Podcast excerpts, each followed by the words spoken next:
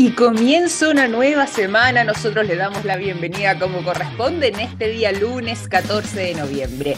Bienvenidos a Café Plaza, abriendo las transmisiones de la TX ¿Cómo les va? Qué bueno poder comenzar junto a todos ustedes una nueva semana, porque además es una semana que se viene muy cargada de lo informativo. Vamos a estar revisando las principales informaciones, no solamente del día de hoy, para comenzar bien informados, sino que también de lo que ha estado pasando el fin de semana, porque ay, ay, ay que se sumaron cosas para compartir. Y por supuesto vamos a estar acompañándolos también con la mejor música y con la mejor conversación. Les voy a hacer un pequeño adelanto de lo que vamos a estar hablando el día de hoy junto a nuestro invitado que nos va a estar acompañando.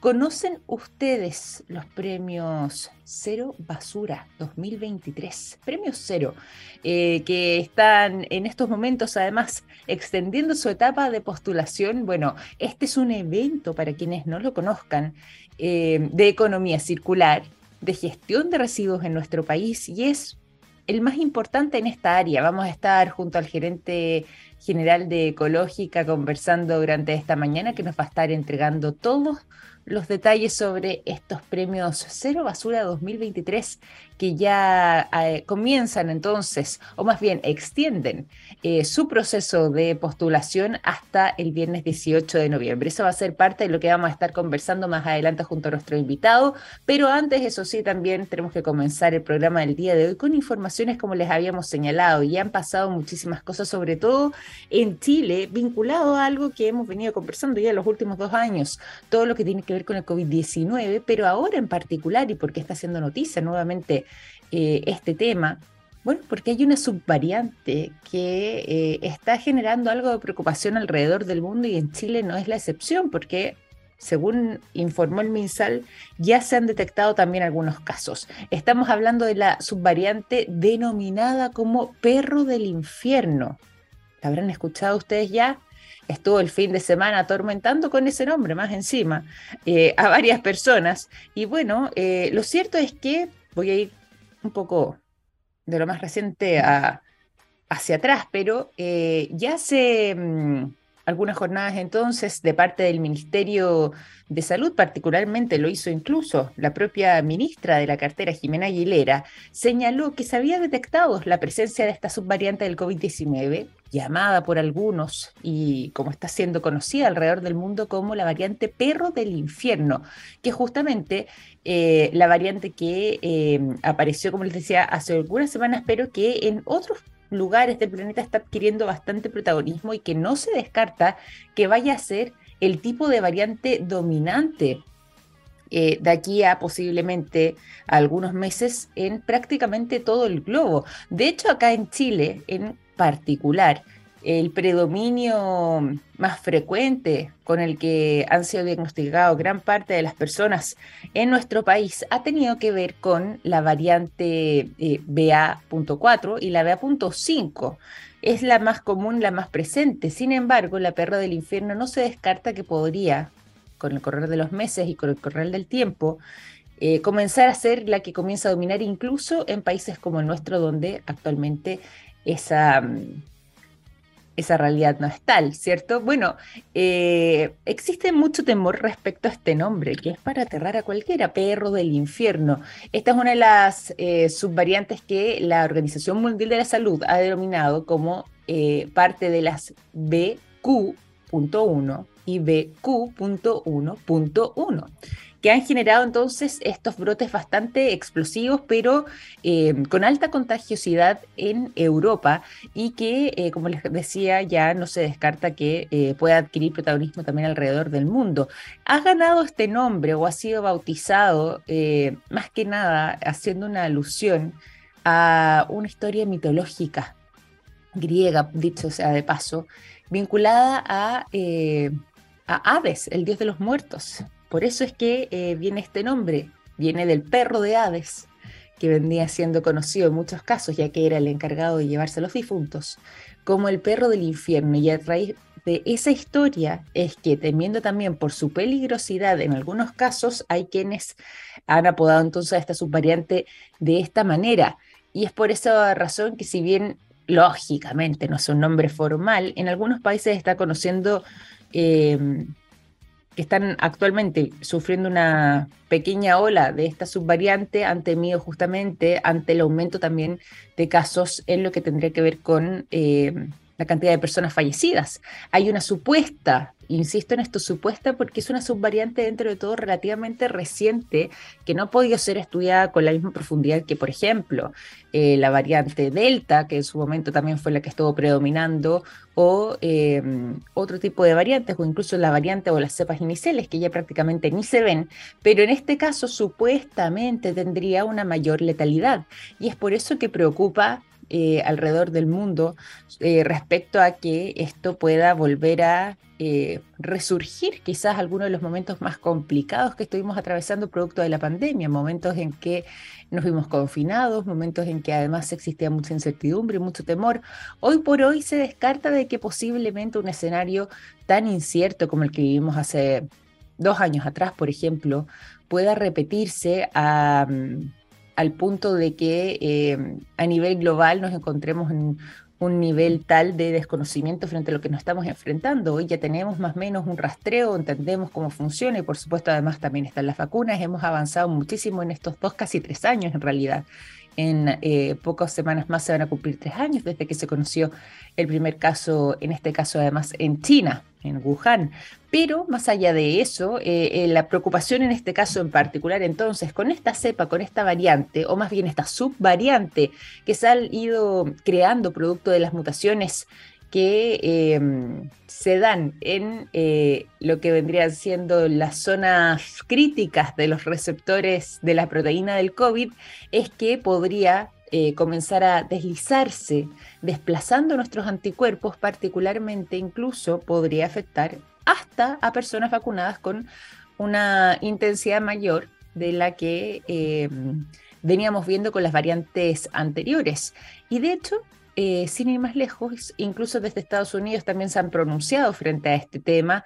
Dicen que em, esta cepa o esta subvariante en particular tendría algunas características que eh, podrían ir evadiendo entonces algunas de las intervenciones que actualmente se han logrado em, desarrollar haciendo un poco alusión también a todo lo que ha sido los procesos de, inoculación, digo, eh, producto de las vacunas, pero también es que em, esta subvariante estaría em, plagada según han dicho algunos especialistas alrededor del mundo, de mutaciones que eh, a la larga podrían representar una amenaza más complicada para enfrentar de parte de nuestro sistema inmunológico y no se descarta por lo mismo que incluso todo lo que tenga que ver con el proceso de recuperación o bien con secuelas que podrían quedar en un plazo mediano o incluso largo en nuestro organismo podrían ser más complejos que los que hemos venido conociendo. Así que bueno, hay incertidumbre respecto a cómo va a seguir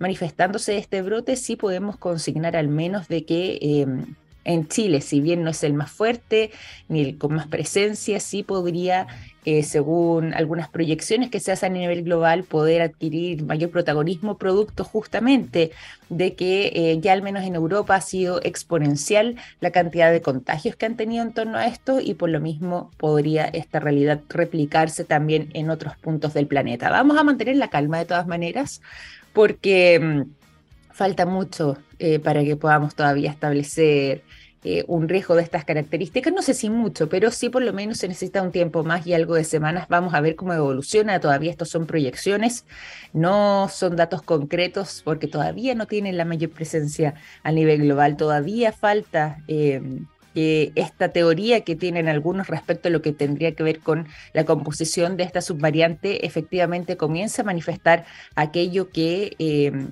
se les indica eh, respecto a lo que podría ser la evolución de los pacientes, así que vamos a estar muy atentos, por supuesto, sin bajar la guardia, pero eh, muy atentos a cómo se sigue desarrollando esta información para, en caso de ser necesario, también tomar las medidas eh, de precaución para evitar un contagio de este tipo. Esto parece que no se va nunca. ¿ah? Seguimos hablando del COVID-19, pero bueno, queremos comenzar también la jornada y no solamente la jornada, también la semana de buena forma. Así que vamos a ponernos un poco más alegres y por lo mismo los quiero dejar con buena música durante esta mañana de día lunes 14 de noviembre aquí en Café Plus. Cuando ya son las 9 con 16 minutos, los quiero dejar con el sonido de Interpol, la canción Stella Was a driver and she was always down es lo que suena a continuación. 9 con 23 en esta jornada de día lunes 14 de noviembre cuando comenzamos la semana aquí en Café Plaza. Algo les había adelantado al inicio del programa. Vamos a estar teniendo una muy interesante conversación respecto a los premios Cero Basura 2023 orientado especialmente además a empresas, a organizaciones, aunque también las personas naturales pueden participar, pero más allá de eso, vamos a estar entregándoles todos los detalles sobre este periodo de postulación que se extiende hasta este viernes 18 de noviembre. Y les vamos a estar entregando, eh, como les decía recién, más informaciones junto a nuestro invitado que ya está listo para conversar junto a nosotros, pero antes de presentárselos, eso sí, tengo que contarles lo siguiente cuando ya va pasando la mañana. Los productos de yogo de SQM están en tomografías con medios de contraste que sirven para diagnosticar el cáncer. Gracias a eso, millones de personas inician tratamientos oportunos. Los productos de SQM ayudan a mejorar nuestra calidad de vida. Toda la información, como siempre, la encuentran entonces disponible a través del sitio web www.sqm.com. Y además en esta jornada de día lunes saludamos a SQM que nos acompaña también permanentemente acá en Café Plus. Y seguimos entonces y nos vamos directamente junto a nuestro invitado. Ya está junto a nosotros el gerente general de Ecológica, Marcel Depres, está junto a nosotros. Muy buenos días, Marcel. Bienvenido a Café Plus. Qué gusto tenerte por aquí. Muchas gracias, Victoria. Buenos días y muchas gracias por invitarme a tu programa. Oye, y veníamos adelantando, hemos estado conversando durante la mañana mencionando todo lo que eh, va a estar ocurriendo con estos premios Cero Basura 2023. Antes de que nos vayamos a los detalles, cuéntanos en qué consisten estos premios, hacia dónde apuntan, qué es lo que tienen por objetivo, porque, como ya habíamos eh, indicado, se está extendiendo el periodo de postulación. Pero es bueno conocerlos en profundidad, sobre todo para quienes nos escuchan y no habían escuchado sobre ellos. ¿Qué les podemos contar sobre los premios Basura en este caso en esta versión 2023. Sí, Victoria. Mira, estos premios, que ya es su cuarta versión, del cuarto año que hacemos estos premios, lo que busca es reconocer iniciativas de empresas principalmente, pero también personas naturales u organizaciones eh, que hayan hecho iniciativas concretas, ya que muestran resultados, eh, en reducir la cantidad de residuos que van a relleno sanitario, o sea, mm. aumentar la recuperabilidad. Y al, reconocer a estas empresas, o personas, organizaciones, lo que buscamos es que otras empresas, otras organizaciones también se contagien eh, y vean que es posible avanzar en la ruta cero basura. Y así podamos ser, avanzar como país. Importante y qué bueno que, mm, que estén con esa mirada, ese tema, el tema de la basura y sobre todo lo que tiene que ver con la reducción de los residuos, se vuelve muy importante, muy urgente y por eso además también eh, el rol de, el rol digo de las empresas en todo esto, que bueno que tengan esa orientación, están en este caso en esta cuarta versión y mm, quería preguntarte un poco también cómo es que se vincula con el trabajo que realizan ustedes en Ecológica. Cuéntanos un poco respecto a, mm, a la mirada que tienen como empresa, eh, cómo es que eh, han ido trabajando para que finalmente hayan llegado a esta excelente idea o esta tremenda iniciativa como es desarrollar este tipo de premios. Claro, mira, Ecológica lleva más de 20 años ayudando a empresas a reducir la cantidad de residuos que llegan al relleno sanitario. Por eso cero basura. Tratamos de ayudar a las empresas que lleguen a su meta cero basura y muchas empresas ya lo han logrado. Y lo que hacemos con las empresas es que primero vemos sus procesos, vemos dónde eh, pueden mejorar sus procesos de, forma que los residuos sea más fácil después segregarlo. Y también los ayudamos, a muchas empresas nosotros ponemos personal propio nuestro, eh, que los ayuda a segregar sus residuos. Y, por ejemplo, los enfardamos después, eh, ponemos bins, digamos, especiales para ir separando cada uno de ellos. Y después los llevamos al bueno, algunos, lo que ya no se logra separar y, queda como basura, obviamente lo, llevamos relleno sanitario, y el resto de los materiales los llevamos al eh, valorizador más apropiado para que le pueda dar un segundo uso. Hay productos como materia orgánica, que lo llamamos compostaje, hay productos como plásticos, cartones, vidrios, eh, metales, que los llevamos a empresas que le puedan dar un segundo uso. Y de hecho, en este tipo de productos, somos nosotros quienes les pagamos al cliente, en lugar de al revés.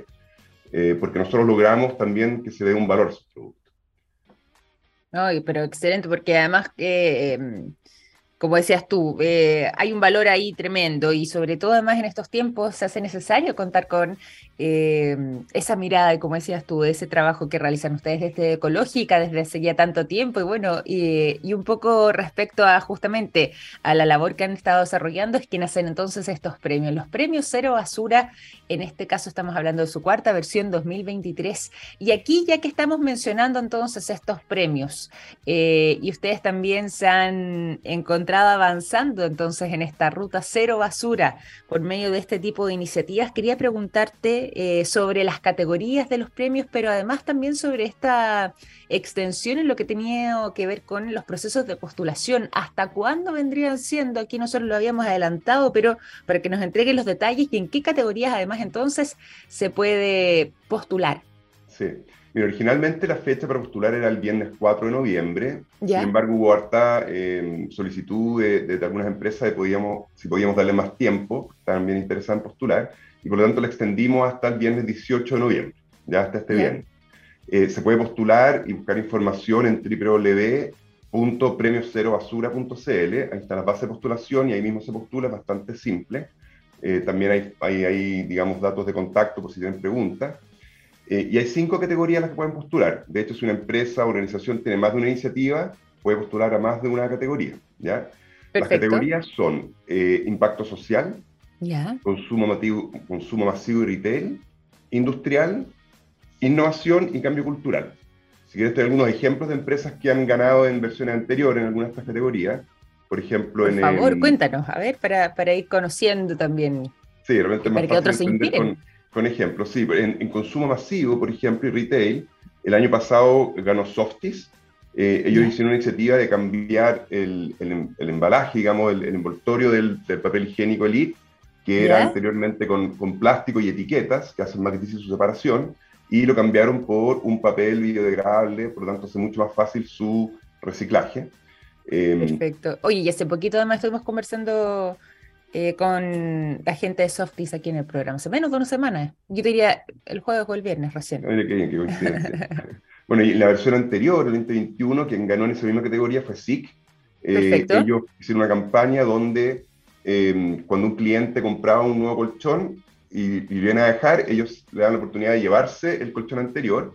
Perfecto. en ese caso nos lo entregan a nosotros. Eh, no es necesario que los, para postular que trabajen con nosotros, pero coincidentemente sí trabaja con nosotros, y nosotros desarmábamos el colchón y eh, separábamos los distintos materiales y buscábamos el valorizador más apropiado para cada uno de estos materiales para que le pudieran dar una segunda vida. En, eh, en otras categorías, por ejemplo, en, eh, en, la de cambio cultural, el año pasado ganó la constructora Axis de Punta Arena. Perfecto. ellos tenían que demoler una vereda y en lugar de demolerla como se demuele normalmente, que genera escombro, ellos hicieron un proceso de, de cortar esto y hacer palmeta que se las regalaron a los vecinos para que pudieran ocupar en sus jardines y aprovecharon de hacer una campaña de sensibilización respecto a economía circular. Perfecto, mira qué importante. En esa misma categoría, el año anterior, eh, ganó el campus San Joaquín de la Universidad Católica. Hicieron una, eliminaron todos los basureros del campus y pusieron puntos limpios. También una campaña de sensibilización para que los alumnos se dirigieran a estos puntos limpios a, a botar sus su residuos son ejemplos de donde, donde no es una empresa la que participó, sino, sino una organización. Perfecto, claro, exactamente. Ahí hay una organización detrás, no, no empresa per se, pese a que estos premios están un poco más enfocados en las empresas bueno, las organizaciones también pueden participar, incluso las personas eh, naturales, como nos decías tú, pero el foco principal está centrado, como nos decías entonces, en las empresas. Em, ahí están las cinco categorías, impacto social, consumo masivo, eh, industrial, innovación y cambio cultural. Eh, ¿Dónde crees tú también es que están los principales desafíos hoy por hoy? Estamos en un momento en que eh, nos estamos desbordando en varios frentes ¿ah? esto a nivel planetario, no solamente en Chile, eh, sobre todo todo lo que tiene que ver con, bueno, vinculado al medio ambiente, al cuidado del medio ambiente y por lo mismo el tema de la basura, la gestión de la basura y el rol que tienen sobre todo las empresas, que muchas veces son las que funcionan de manera más masiva, se vuelve eh, muy importante. Por lo mismo, ¿dónde está puesto hoy, crees tú, el principal desafío, pensando y considerando además estas cinco categorías, pero eh, para quienes no solamente estén postulando, sino que para lo que debiese ser quizás el mapa de ruta de aquí hacia adelante en la manera en la que estamos haciendo las cosas? Sí, bueno, yo creo que las empresas bueno, están, los, están dos mundos, está el mundo domiciliario y el no domiciliario. Eh, nosotros estamos enfocados en el no domiciliario, nosotros trabajamos con las empresas en sus procesos productivos. Eh, yo diría que las empresas generan, eh, en el tipo de residuo nosotros lo ayudamos a gestionar tanto por las mermas de producción, tanto como con el, los envases y embalaje donde vienen sus, sus insumos. ¿ya? Entonces la empresa llega llega algún producto, lo meten en un pallet, eh, envuelto en cartón, envuelto en stretch film, y todos esos materiales ellos van sacando eh, y van generando estos residuos, y nosotros ahí es donde lo llevamos a separarlo, y por lo tanto las empresas pueden trabajar mucho desde el punto de vista de con quién van sus productos, de cara a que se lo llevan después a otro cliente, que puede ser muchas veces el mundo del retail, donde el retail eh, va a tener que también desembalar estos productos, y finalmente el consumo masivo, cuando llega ya al, al domicilio, también cómo las empresas facilitan a que, mm. a que todo este desafío que va a ser algo nuevo que viene, que es cómo trabajar más en lo domiciliario, si bien nosotros no estamos ahí, el desafío de las empresas cómo facilitar ese trabajo después, en el diseño de sus productos. Exactamente, quizás por ahí es donde está lo más complejo, ¿cierto? Hoy por hoy y lo que tiene que ver con el diseño también se vuelve fundamental. Qué importante además este tema, el tema de lo que tiene que ver con la reducción de la basura o derechamente como apuntan además estos premios, los premios cero basura en esta cuarta versión, se vuelve tan relevante poder tener... Eh, la conciencia también suficiente como para poder abordarlo, porque quizás antes era un tema que invisibilizábamos mucho, pero que gracias a este tipo de iniciativas hemos podido eh, darle también eh, la instancia, la visibilidad y por supuesto la reflexión que hay que generar frente a todo esto, pensando, como decíamos antes, en este momento complejo que estamos atravesando, no solamente en Chile, sino que a nivel global, eh, con el tema del cambio climático y, por supuesto, con lo que tiene que ver con el cuidado del medio ambiente. Para quienes se van sumando además a nuestra sintonía, les cuento que estamos conversando junto al gerente general de Ecológica. Está junto a nosotros Marcel Deprez. Estamos hablando sobre los premios Cero Basura 2023, que además les cuento, y aquí está la parte interesante eh, y positiva también. Eh, para esta nueva versión es que se ha extendido el proceso de postulación. Si bien tenía fecha inicial para el día 4 de noviembre, ante la gran cantidad de solicitudes que han recibido, se extiende entonces este plazo de postulación hasta el día viernes 18 de noviembre, es decir, este viernes que se nos avecina, para que puedan participar entonces más iniciativas, eh, postulando entonces en cualquiera de sus cinco categorías, impacto social, consumo masivo industrial, innovación y cambio cultural. Pueden hacerlo y están enfocado esencialmente a las empresas, en lo que tiene que ver con la reducción entonces de la basura, pero también eh, algunas organizaciones o incluso personas podrían participar. Sin embargo, las empresas son las que aquí tienen quizás un rol más protagónico. Te quería preguntar también por lo mismo, Marcel, ya que hemos estado entregando los detalles de em, lo que tiene que ver con este proceso de postulación. ¿Qué pasa después del proceso de postulación? Es decir, ¿cuándo es que se va a estar realizando la premiación en sí misma? Eh, y dónde además también pueden encontrar información quienes deseen postular, es decir, dónde están las bases del concurso. Sí, las bases están en www.premioscerobasura.cl. Ahí van a encontrar las bases y ahí mismo se postula. Eh, y bueno, ¿qué pasa después de, tercer las postulaciones? Nosotros estamos ahora conformando el jurado. Eh, el año pasado fueron 11 miembros del jurado, lo estamos conformando, ya nos han confirmado gente del Ministerio de Medio Ambiente, de SOFOFA, de ICARE, de la NIR, que es la Asociación Nacional de la Industria del Reciclaje, también de la Agencia de Sustentabilidad y Cambio Climático. Entonces ya, ya nos van, ese es el tipo de integrantes del jurado. Em, entonces nosotros vamos a, obviamente, em, ver todas las postulaciones, si hay alguna información que requiere algún respaldo, vamos a contactar al postulante para que nos entregue esa información, todo eso va a ocurrir después que se cierran la, la, la fecha de postulación. Y luego el, la premiación ocurre el 11 de enero del 2023. Perfecto. Y obviamente van a estar invitados todos los ganadores, el jurado y, y, harto público. Se hace el gran evento entonces en lo que tiene que ver con la premiación y la entrega, por supuesto, los galardones después de, de este periodo de postulación, de incertidumbre, de ver si es que se convierten o no. Entonces, los afortunados de este año, bueno, eh, para esa fecha conocer los resultados. Está excelente, quería preguntarte, tú ahí mencionabas también dónde se podían encontrar las bases, pero si es que hay otros canales de información, no sé si es que están funcionando con redes sociales, dónde es que se puede conocer también más detalles de estos premios para quienes estén interesados, quizás eh, para nuestros oyentes, que si bien eh, no necesariamente están con una empresa ahora como para poder eh, hacer esa gestión, si quizás quieran conocer más detalles respecto a este tipo de iniciativas, cómo los pueden conocer. Tú ahí nos mencionabas el sitio web de los premios, pero también entreguemos eh, los de Ecológica. Sí. Bueno, la, página ecológica es www.eco-mediológica.cl. Eh, si no ponen el guion medio, igual los diría la página, así que no hay problema. pero pero la, bueno, a través de redes sociales, este tipo de entrevistas, nosotros estamos orientando a la gente de todas formas a que vayan a la página de www.premioserobasura.cl porque ahí están las bases, la información, ahí también hay eh, correos de contacto por si tienen preguntas. La postulación es bastante sencilla, es un formulario eh, en que hay que ingresar algunos datos, hay que ingresar, digamos, describir la iniciativa, el proyecto, eh, digamos, por qué, por qué logró generar un impacto positivo, ya sea al digamos, un impacto concreto, sostenible, eh, que puede tener también impacto sobre todo en la recuperabilidad o en la reducción, dicho de otra forma, la reducción de los residuos que van a relleno sanitario. Eh, sobre todo también indicar cuáles son como los componentes de innovación o creatividad de esta iniciativa. Mm. Eh, y es bastante sencillo. Luego requiere subir algunos documentos de respaldo que, que respalden un poco lo, lo, que se está informando pero si esos documentos no los alcanzan a subir, eh, de todas formas ahí los vamos a contactar para pedírselos posteriormente. Así que la postulación es bastante fluida, no toma mucho tiempo.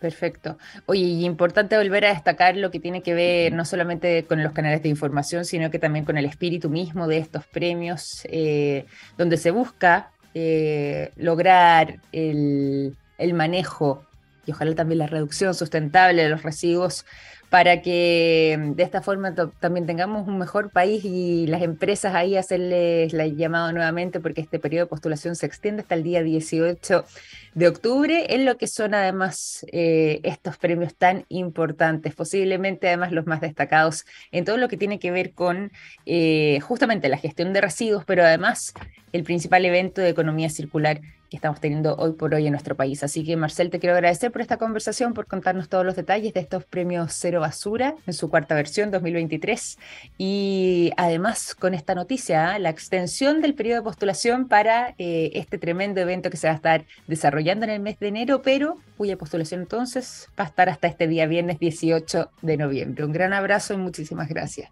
Muchas gracias Victoria y recuerden www.premioserobasura.cl, encuentran toda la información. Exactamente. Fantástico. Muchas gracias a ti, Marcel. Toda la información entonces en ese sitio web. Y despedimos entonces a Marcel de Pres, gerente general de Ecológica, que nos ha estado acompañando durante esta mañana aquí en Café Plus. Nosotros vamos a continuar, nos vamos a ir a la música y los quiero dejar con el sonido de Stone Temple Pilots. La canción Sour Girl es lo que suena a continuación.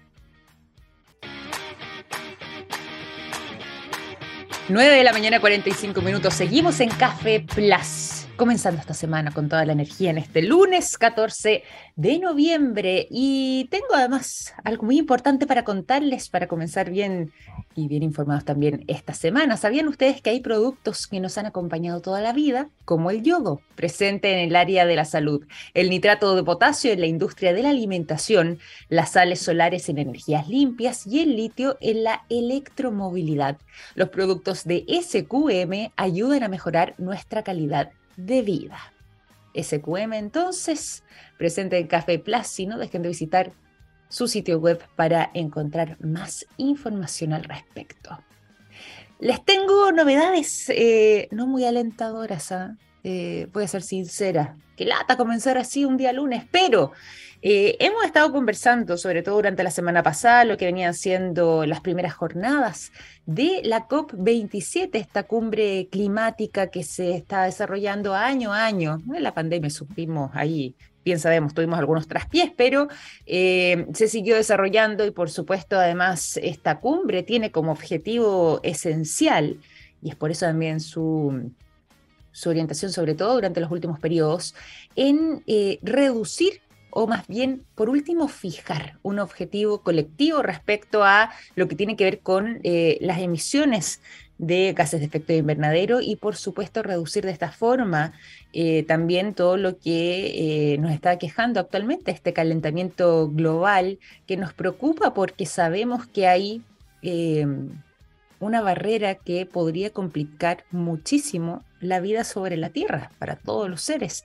Y es que si es que superamos el aumento de las temperaturas en 1,5 grados ya se nos pone muy difícil la cosa, pero incluso si llegamos a superar el aumento de las temperaturas a nivel global en 2 grados, en lo que tiene que ver con la temperatura en nuestro planeta, 2 grados Celsius, bueno, ahí ya estaríamos en un escenario completamente dramático y eh, con daños que ya no solamente serían irreversibles, como gran parte de ello está haciendo actualmente, sino que incluso podría, como decíamos antes, poner en riesgo gravemente la vida sobre nuestro planeta tal como la conocemos. Y fíjense que, y aquí vienen las noticias en torno a esto, ya se eh, está haciendo una proyección que no es nada, pero nada, pero nada alentadora eh, y que se ha convertido en noticia durante las últimas horas también respecto a la COP27. La primera es que pese a esta realidad y pese que nos han dicho y se nos ha informado de manera consistente que estamos yendo por un camino eh, que en algunos casos va a ser sin retorno que por supuesto además nos puede llevar a eh, extinciones masivas en los distintos frentes y lo que tiene que ver con nuestra vida sobre eh, el planeta Tierra. Y además de eso, que es urgente, necesario y lo más importante es intentar, uno, frenar, pero dos, reducir todo lo que tiene que ver con eh, las emisiones contaminantes a nuestro medio ambiente eso no está ocurriendo, sino que más bien todo lo contrario.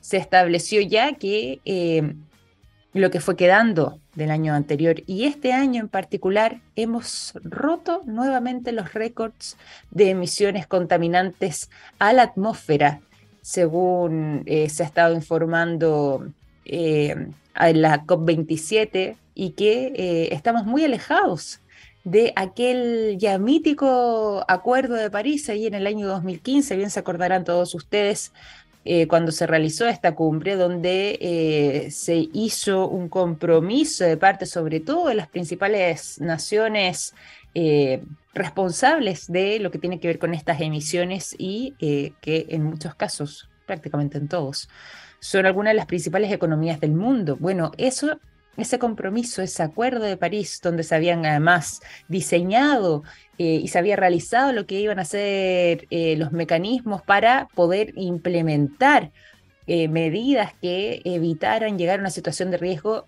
al parecer quedó en nada. No solamente se hizo agua, sino que además hay oídos sordos en torno a esto, porque no se detiene y todo lo contrario, vamos en aumento en lo que tiene que ver con la cantidad de emisiones y eh, este año en particular hemos estado rompiendo récords, tristes récords, en lo que está vinculado a la emisión de eh, contaminantes a nuestro medio ambiente. Esto no solamente preocupa, sino que además también la cumbre durante estos días se ha estado enfocando nuevamente en este llamado de advertencia. Posiblemente, y aquí está una de las cifras más desoladoras que hemos escuchado, o una de las proyecciones más complejas.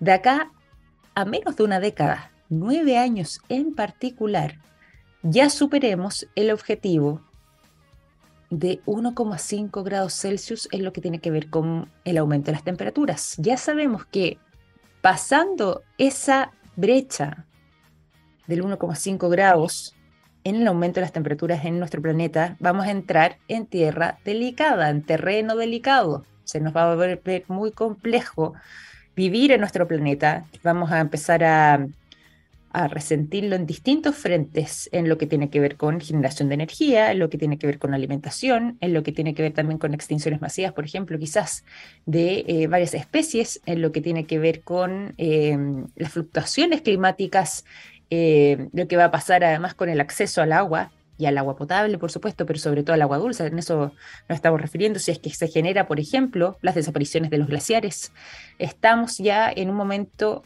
álgido y delicado. Y bueno, según se hace esta proyección de parte de la COP27, entonces en nueve años ya se superaría este objetivo inicial, que la idea era justamente no llegar a esto, de eh, un aumento de las temperaturas de 1,5 grados Celsius y posiblemente, si es que seguimos a este ritmo, llegar a superar la barrera de los 2 grados en un tiempo no tan lejano, quizás nos quedan décadas por delante, pero si vamos a este ritmo tan acelerado, posiblemente eh, sea menos de eh, un siglo que esto pueda convertirse en una realidad, ya estaríamos en un escenario catastrófico. Así que ahí hay novedades, hay noticias que no nos gustan mucho, que no nos dejan tranquilos para nada, pero que se están tomando la agenda en lo que tiene que ver con esta COP 27. Vamos a ver también de qué manera se sigue abordando estos temas, si es que podemos llegar a algo más concreto, porque culminan eh, esta cumbre, perdón, eh, durante este viernes 18 de noviembre. Hasta ahí se va a estar extendiendo todo el trabajo de la COP27, pero de todas formas, como bien lo sabemos, todavía estamos en eh, buenas palabras, en bonitos mensajes, pero en poca acción. Estamos atrasados en todo eso y se vuelve urgente y necesario poder avanzar. Y a propósito de eso, a propósito de cambio climático, a propósito de calentamiento global y sobre todo eh, ahora nosotros que nos estamos adentrando hacia el verano, estamos todavía con una primavera bastante intensa, sobre todo quienes habitan, por ejemplo, en la región metropolitana bien lo sabrán, con temperaturas que ya están llegando a los 30 grados. Eh, un noviembre bastante acalorado, dicho sea de paso, es que eh, se están barajando algunas opciones y ahí les quería comentar también esta información respecto a cómo es que la arquitectura y cómo es que el diseño también pueden contribuir en lo que tiene que ver con por lo menos mantenernos en resguardo de eh, las altas temperaturas, aunque sean nuestras propias casas. Y ahí se está haciendo una mirada y una vuelta al pasado que se ha convertido en algo bien interesante. Hay eh, algunas antiguas construcciones que están siendo miradas con muchísima, muchísima atención porque las tecnologías que se usaban, por ejemplo, o los materiales hace 2.000 o 3.000 años atrás podrían ser una buena manera para ir mitigando todo esto.